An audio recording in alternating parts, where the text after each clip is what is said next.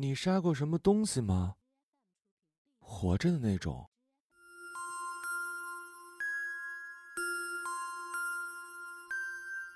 罗伊就这样盯着我的眼睛问出这句话的。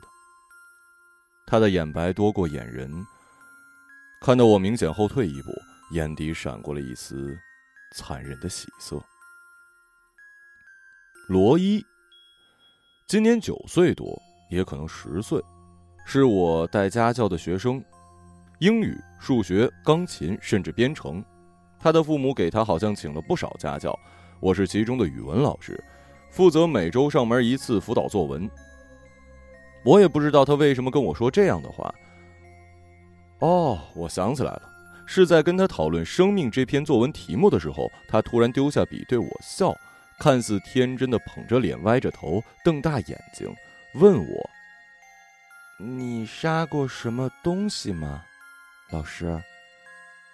活着的那种。”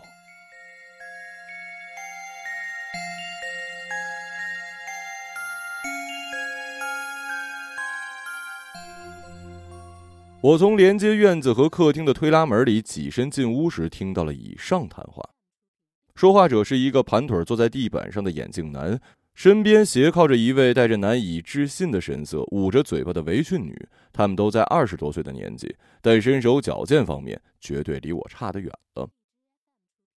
别的不说，一个对话就被牵扯掉所有注意力跟警惕感的毛病，已经让我够鄙视的了。不但我进屋的时候没人发现。我从眼镜男的身后大摇大摆走过去的时候，他们都没注意。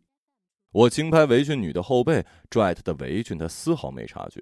直到我昂着头走到两个人的前面，翻身躺下，他们才恍然大悟我的到来。哎，尼采，你来啦！围裙女用亲昵的讨好口气跟我打招呼。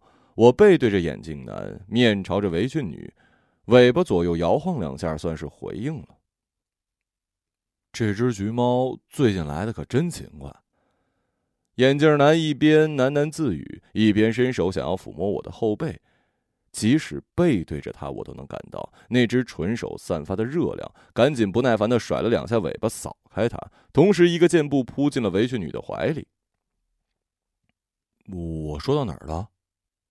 啊啊啊！活物，对，活物。他说的活物指的是什么呀？围裙女的手在我的后背摩挲，哎，对对对对对对，就是那儿，就是那儿。我闭上眼睛，舒服的喉咙里开始咕噜咕噜。是尼采。眼镜男的声音听起来相当干涩。什么？我背上的手部动作突然停了。我不满的抬起头，拖长声音抱怨，却正对上了眼镜男忧心忡忡的视线。像尼采这样游荡在小区里的野猫们，开什么玩笑？恶作剧的吧？一开始我也以为是玩笑话，但这孩子又滔滔不绝跟我说了一大堆，说什么道德是历史阶段性的东西，比如虐猫就是灰色地带，这种也不知从哪儿听来的歪理邪说。托他的福，我还第一次听说比利时有一个呃伊普尔猫节，听起来是猫的节日，实际就是市民聚众把活猫从市政府扔下去的庆典。中世纪虐猫是主流文化，今天虐猫也没有法律禁止。我不喜欢这个孩子，自以为是，又蠢又坏。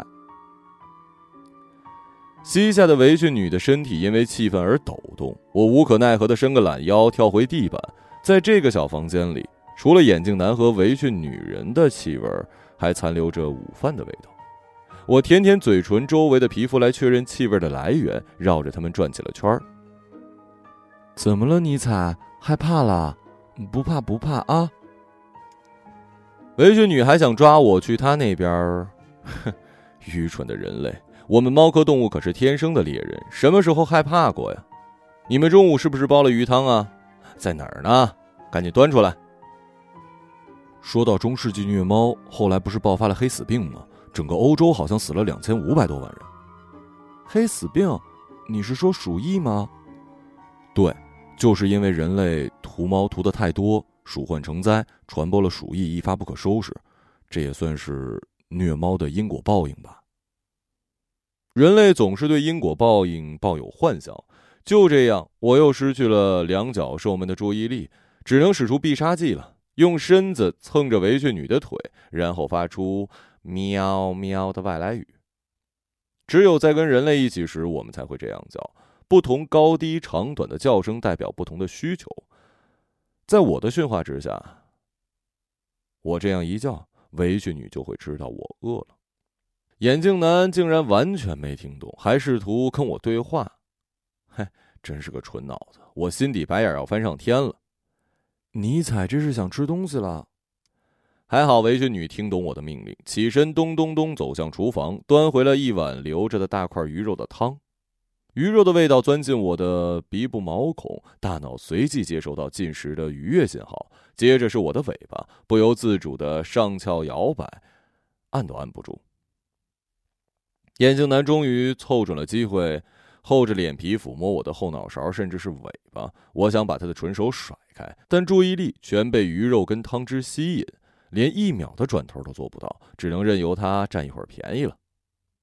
尼采，你怕不怕呀？背后眼镜男悠悠的声音飘进我竖立的耳朵。虽然我的耳朵动了，虽然我的耳朵动了动，捕捉到了问题，但实在是懒得敷衍。你不是老师吗？那你应该给孩子好好上课呀。围裙女的声音还是有一些气鼓鼓的，带点意气用事的情绪。她抢着帮我回答问题。他跟你说中世纪虐猫，你就跟他说埃及猫神象征日月光明的埃及猫神斗败了暗黑邪恶的蛇妖，因为蛇妖每天会随日月重光复活，这样的搏斗每天都要重复一次，每次都是猫神胜利了，早晨才会到来的。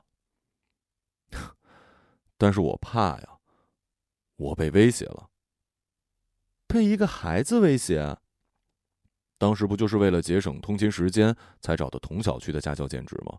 结果这孩子知道了我们所住的单元跟门号，那又怎么样？这可是十万一平的高档住宅，旁边就是文物级别的民国建筑群。那孩子得意洋洋的跟我炫耀呢，他说：“老师。”你刚毕业就住到这儿，据我所知是和朋友们合租的吧？啊，应该是叫群租。今天跟老师分享了秘密，如果被透露出去，那也会有电话打去物业，整治群租房断水断电，限时搬走。老师，你和你的朋友们不就会像野猫一样流落街头了吗？家里食物的滋味确实比野外强。我将盆里的羹汁一扫而光，漫不经心坐下来。舔着前肢内侧的掌腕，再用掌腕从耳上方开始自上而下进行擦拭。进食之后的洗脸动作让我心满意足，胡须紧贴着面部。那既然这样的话，他又为什么要告诉你他的计划呢？这就是这孩子的可怕之处了。眼镜男叹了口气，只有懦弱的人类才会做出这种叹气的没用动作。这件事我找机会跟他父母谈谈，不过还有更可怕的部分，很难想象是从一个孩子嘴里说出来的。什么呀？他说，人类所有的欲望，性欲也好，食欲也好，物欲也好，最终都会以疲倦收场。只有两种欲望排除在外，一种是成功，还有一种呢，杀戮。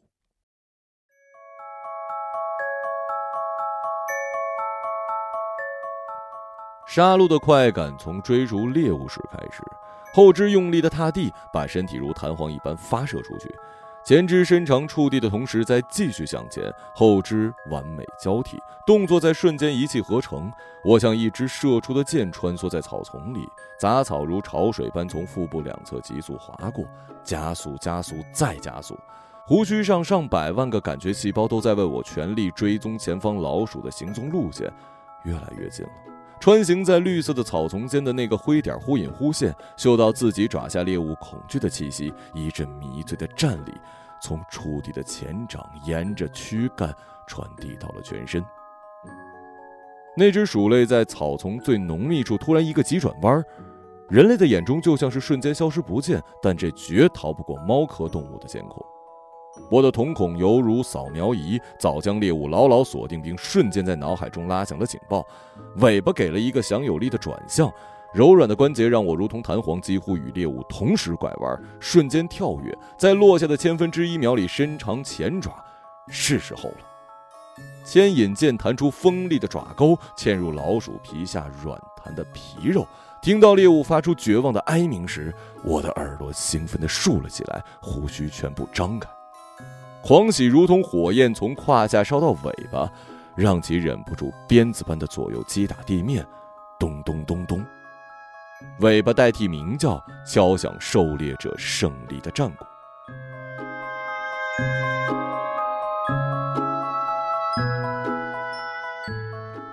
树荫下。我让这只啮齿动物在爪牙间辗转，后者明显吓晕了头，完全不理解我要将它作为玩具再一口吞掉的计划。正当我全神贯注玩到不亦乐乎的时候，一个黑影从草丛里猛地探出头朝我扑了过来。危险！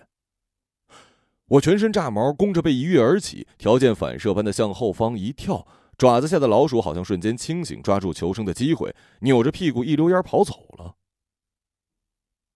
我耳朵直直向前，尾巴犹如惊叹号般竖起，呲牙咧嘴发出低吼：“阿菊，莫慌，是我。”那黑影扑上来，却想舔我的毛，尾巴讨好般的左右摇摆。呵，是大黑呀！我没好气的一爪拍开了跃跃欲扑的这只黑猫，蠢的跟狗似的。想到刚才竟然在蠢猫面前惊慌失措，我赶紧蹲下来舔毛掩饰。阿菊，我可找到你了。大黑耳朵横卧，骄阳下张嘴喘着气，没出息的样子，真是猫科动物界的败类啊！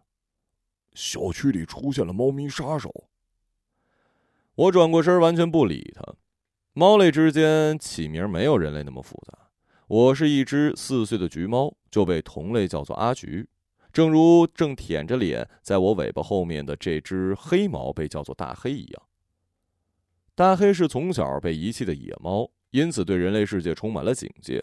我虽然在走丢之后七个星期里就适应了野外生活，但也算是在人类家中度过了童年。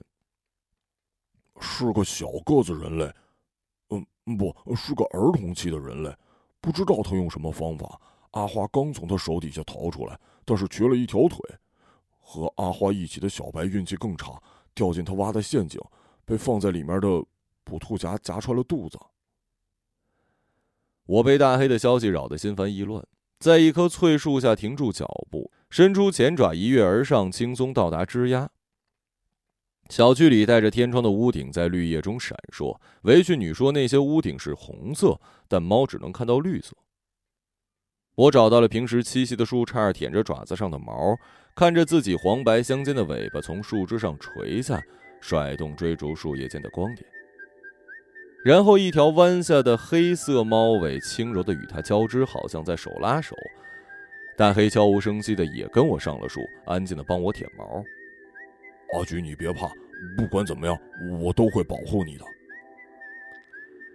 跟大黑在一起度过了整整七个日出跟日落，所以当我再去找围裙女的时候，就是人类所说的一周之后。这天，我沿着老路从围墙跳进院子，由推拉门的缝隙挤进房间。这个房间跟平时可不太一样啊！我胡须颤动的在地板上嗅了嗅，又抬头判断了一下情况。眼镜男不在，只有围裙女一个人跪坐在地上擦地板，肩膀一耸一耸的。尼采，你来了。听我进屋的动静，转过身来的围裙女像是在掩饰什么似的，揉了揉眼部，打招呼的语调比往常低了三度。我瞪大眼睛，试探性的一步步走近，低头嗅了嗅她伸出的手，有咸咸的味道。我小心翼翼的舔了舔，是眼泪。我尝到了人类眼泪的味道。喵！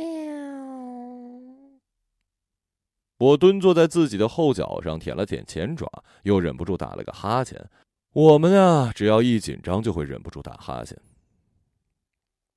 尼采是在问小智吗？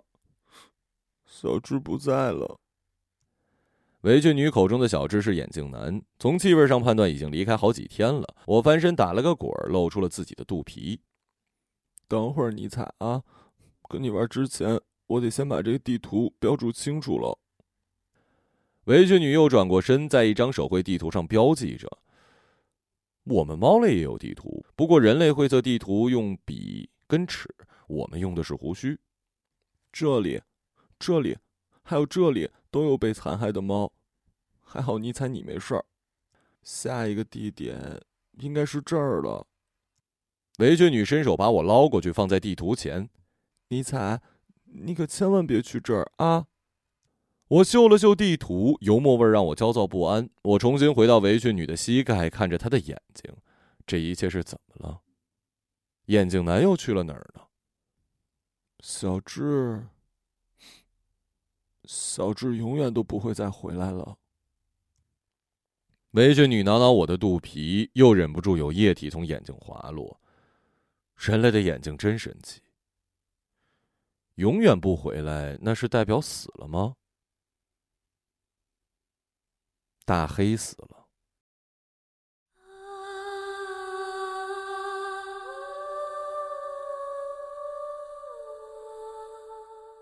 我踩着绿草去翠杉树的路上，闻到了大黑。我以为他像往常一样在树下等我，但没看到猫影，就闻到了血的腥味。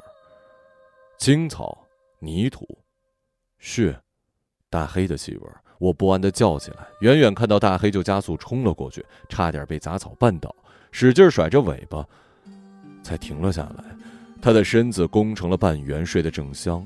那条我不舔就经常毛蓬蓬的尾巴弯了一个圈，盖在了后脚上，头俯卧在前爪上的姿势有点奇怪，我觉得对猫来说并不舒服。大黑身下的草地颜色跟别处不一样，是有一点锈黑里透着殷红。颜色最深的那块已经有蚁虫开始蠢蠢欲动了。我呼唤着大黑的名字，一声比一声紧，但大黑一眼也没有看我。原本应该是蓝色眼睛的地方，原本在阳光下细成枣核，黑暗中圆如火炬，总是温柔看着我的大黑的眼睛，变成了一个深深的黑洞，有苍蝇在周围贪婪的盘旋。我蹲在大黑身边，弓着腰，对着空气呲牙咧嘴，摆出一副要决斗的架势。过了好一会儿，才意识到，现在要保护大黑有点太晚了，于是挨住他，颤抖着嚎叫。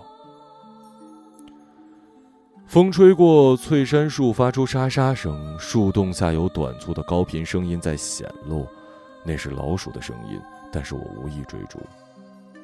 风又吹动我的胡须，一股气流波动着，带来不远处的声波。围裙女在这一带。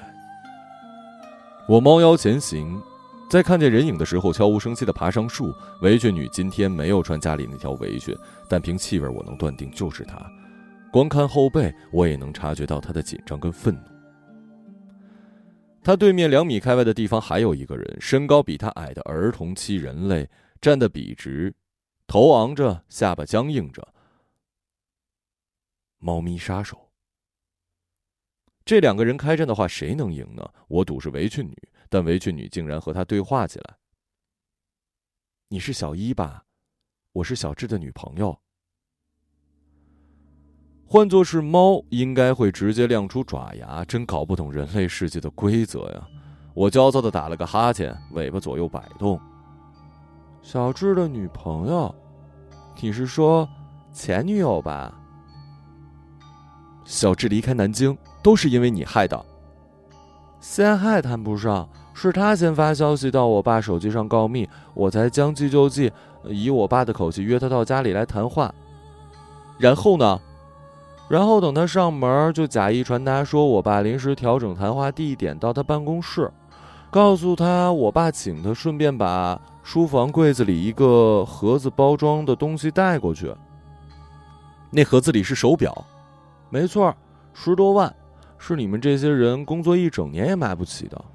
他一出门我就报警，家里被偷，人赃俱获。更妙的是，书房还有监控呢。小智最后被保释出来了。我知道他被保释出来了，是我爸付钱打通的关系，好不好？作为代价，我爸也让他痛快的闭嘴，滚回老家。因为多管闲事儿，你的男朋友在这城市待不下去了，留你一个人承担房租。最近很有经济压力吧？那孩子说到开心处，双手叉腰，歪着头，瞪大眼睛看着围裙女，仿佛在欣赏自己的猎物。你有杀过什么东西吗，姐姐？我是说。活的那种，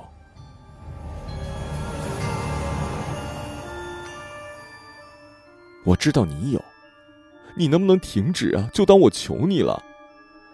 求人总得有点诚意啊，姐姐，至少走近两步吧。那个孩子的声音里抑制不住的兴奋，让我背上的毛都竖起来。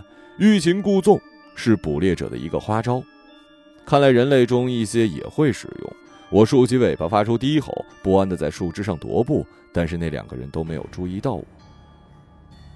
围裙女踩着草叶的脚步声传进我耳朵，一步，两步，三步。突然，随着一声清脆的咔嚓，什么东西破裂了，然后是短暂坠入的声音，咬合器咬进血肉的声音。围裙女急促的尖叫声几乎在发出的同一秒，她的半个小腿陷入了坑里，坑里好像还有类似于捕兽夹的锯齿，搞不好这辈子就残疾了。因为围裙女弯下腿，半撑着身子，那儿童人类反而比她高出一截你的男朋友比你聪明，知难而退，就算丢了男朋友、丢了住所、丢了腿，也要管野猫的闲事儿。是因为蠢，所以才穷的吧？我忍不住大声叫起来，低头滋滋吐气，发出威胁的声音：“你仔，你快跑！”围裙女回头，但我没看她，我看的是她对面那个名叫罗伊的孩子。他低着头，翻着眼睛与我对视，眼白多过眼仁。这孩子是人类中天生的恶魔，猫的第六感很准。能够随时随地的探测出人类对我们的情绪，甚至是刻意隐藏的那部分。一旦感觉到主人的恶意或者轻慢，猫就永远不再跟它接近，或者是离家另寻住所。而这个儿童期的人类体内对猫和其他人类没有任何情绪反应，仿佛一个坏掉的天线，不能接收也不能发射。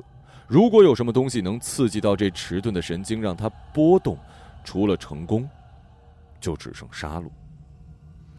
这类人永远不会成为猫的主人，因为猫能分辨出他们，并有两种选择：一种是离他们越远越好，另一种是与其为敌。我舔了一下爪子，又放下，冷冷的看进他眼白里无尽的空洞。我选择第二种。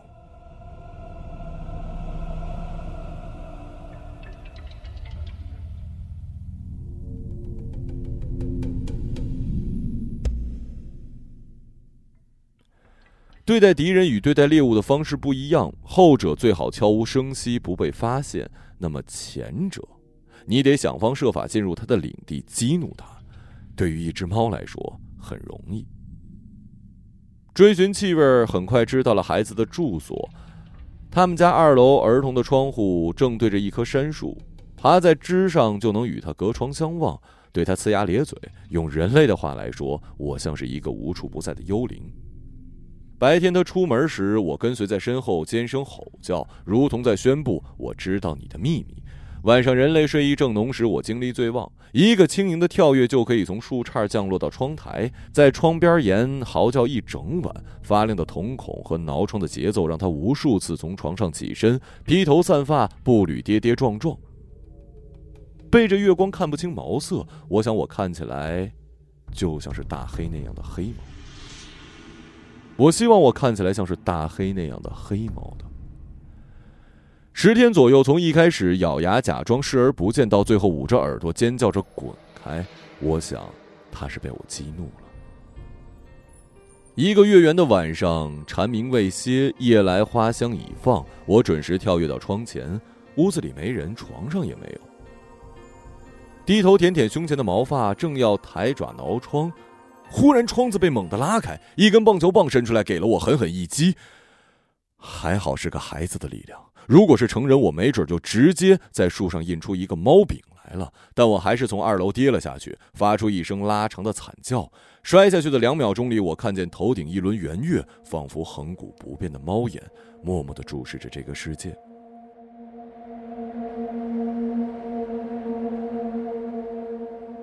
等那孩子从窗口探出头，我拖着后腿在楼下的水泥地上艰难爬行。爪上的肉垫和肚子的皮肤摩擦着地面的沙粒，我很少用这样的姿势移动自己。爬行中，我的耳朵里捕捉到了一个来自人类的冷笑，接着是窸窸窣窣的穿鞋开门声，急促的脚步声抑制不住屠杀的喜悦，一层，两层，转弯的脚步声，再一层两层，最后一个踏步特别用力，到达了一楼，我的时间到了。我使出力气，在那孩子推开单元门看到我时，撑起身体，从爬行改为三条腿的速度行进。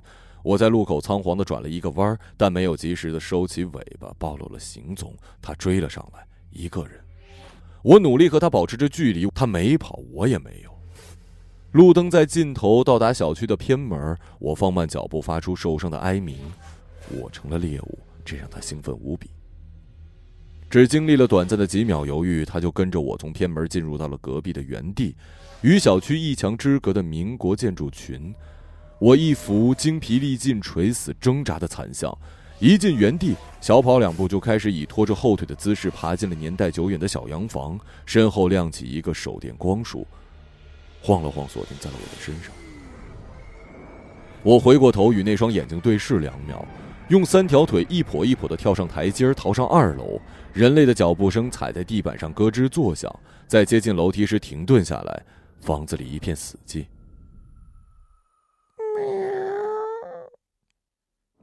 我的叫声在黑暗中暴露自己的位置，熟悉猫的人会知道我伤得不轻。于是踩着木板的脚步声再次奏响。猫的时间感知和人类不大一样。它上楼这几十秒对我来说特别漫长，我能听到废旧木板里甲虫筑巢的声音，墙壁里有老鼠稀稀疏疏在交谈，飞蛾扑动翅膀想从蜘蛛网上做出最后一次挣脱，但这些都不重要。我的耳朵竖起，胡须全张，捕捉着有关它的所有气流。他踏上最后一节台阶，在距离我两米的地方停下，居高临下的看着我，一手拿着手电，一手攥着水果刀，刀锋在黑暗中像是冬天的冰凌。我趴在月光照到的那块木板上一动不动，只发出最微弱的求救声。他按耐不住嘴角的微笑，举起水果刀向我冲过来，一步两步，又一步。身上的厌恶气味将我完全包围，黑影在月光下被拉长放大，将我覆盖。在刀锋就要触进我身体的刹那，我感受到脚下的那块薄弱的木板的颤抖跟摇晃。翘起的木板把他的身体重心连同挥刀的手臂往后拉，木板破裂，来不及了。他歪着身子坠了下去，咔嚓一声，年久失修的木板终于彻底破碎，咚。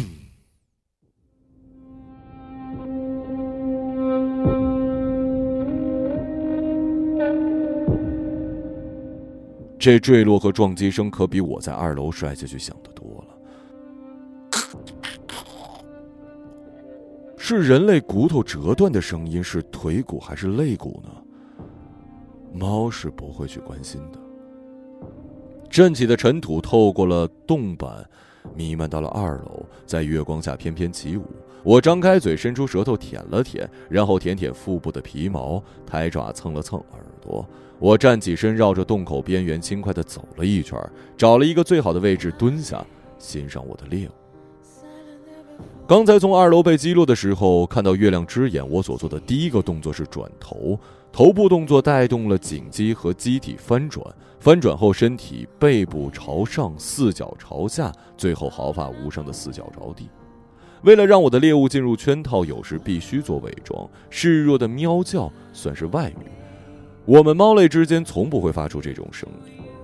在女孩扑过来的瞬间，我一跃而起，她差一点就抓到了我的尾巴，但是她跌落了。尾巴给了一个强有力的转向，柔软的关节让我如同弹簧，瞬间跃起，越过了木板张开的裂洞，落下的千分之一秒里，我们中的一个跌落，一个升腾。猫可以跳到超过身高五倍的高度，黑暗中的视力是人类的六倍。布满两百万颗神经的胡须，不光用来测距，还可以在脑中勾画出我们感兴趣的地图。这也许就是为什么维雀女曾说过，猫在埃及神话里是象征日月光明的埃及猫神，斗败了象征黑暗的邪恶蛇妖，因为蛇妖每天随日月重光复活，于是这样的搏斗每天要重复一次，每次猫神都胜利了，早晨才会到来。我的胡须心满意足地贴着双颊，舔了舔爪子，洗了把脸，等待着日出的到来。